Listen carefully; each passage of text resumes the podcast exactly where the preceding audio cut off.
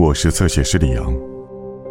读书好，起码读着读着，不知老之将至。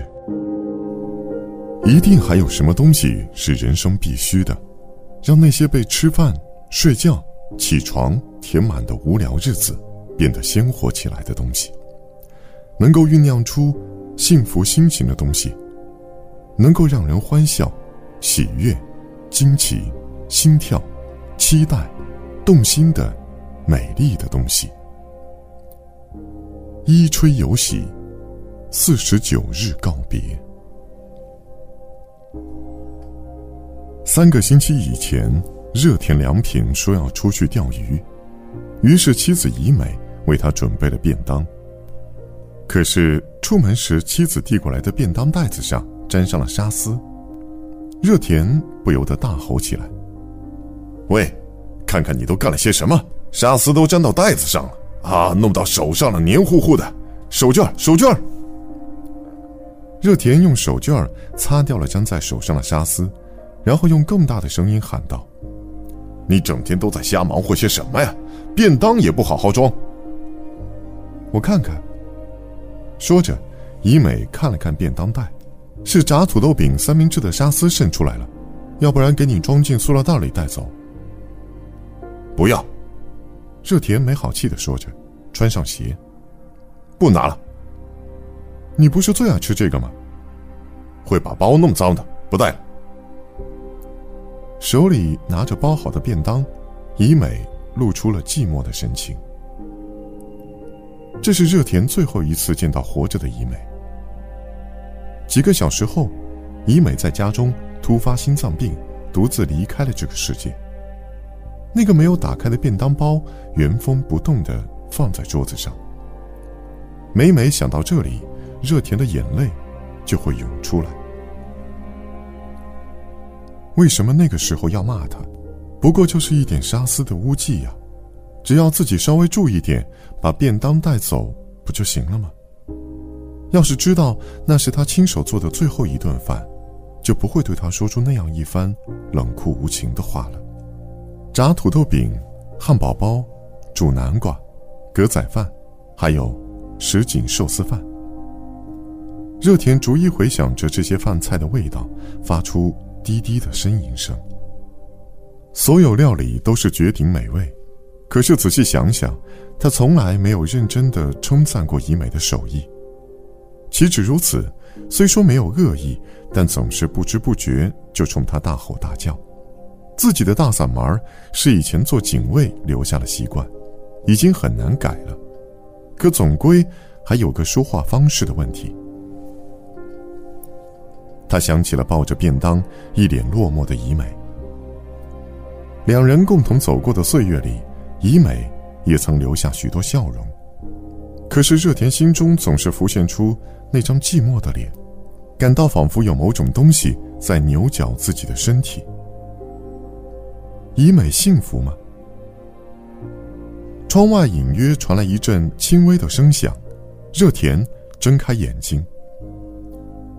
正午刚过，阳光温柔的照进被以美称作工作室的屋子。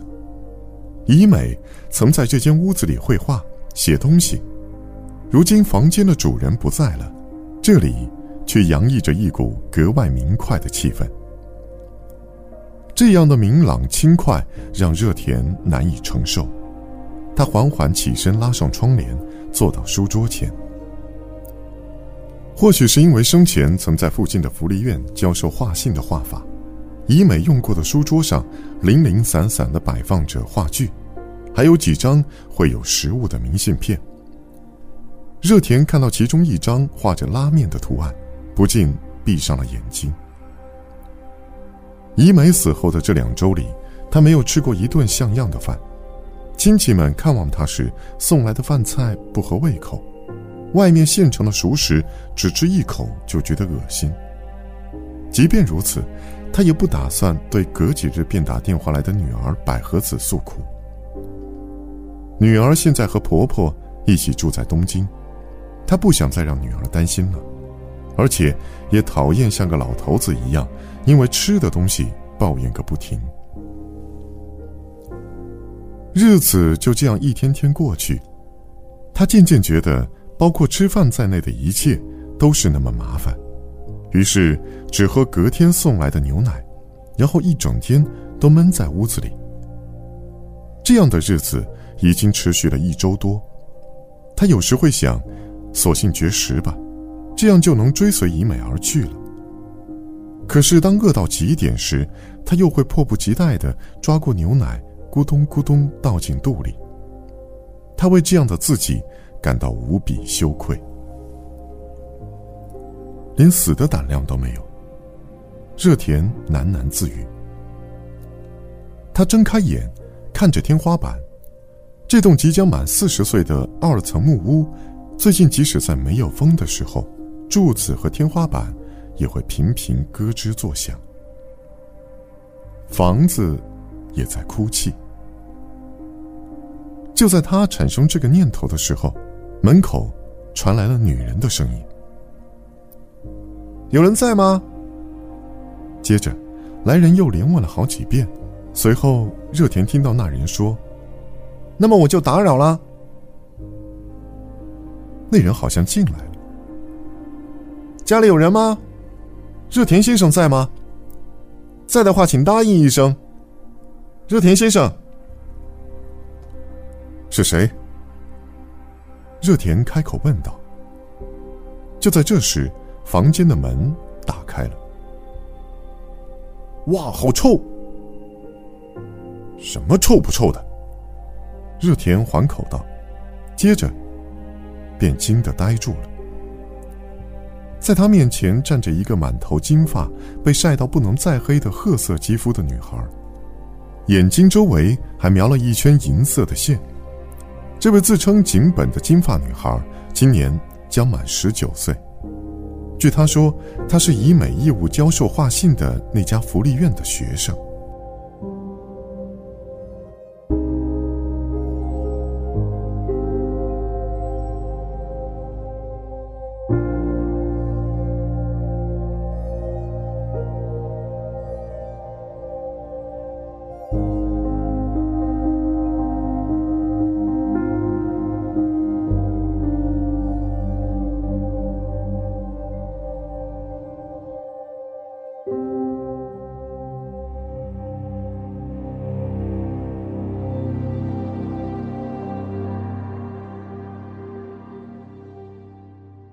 更多精彩内容，请在新浪微博、微信公众号关注“侧写师李昂”。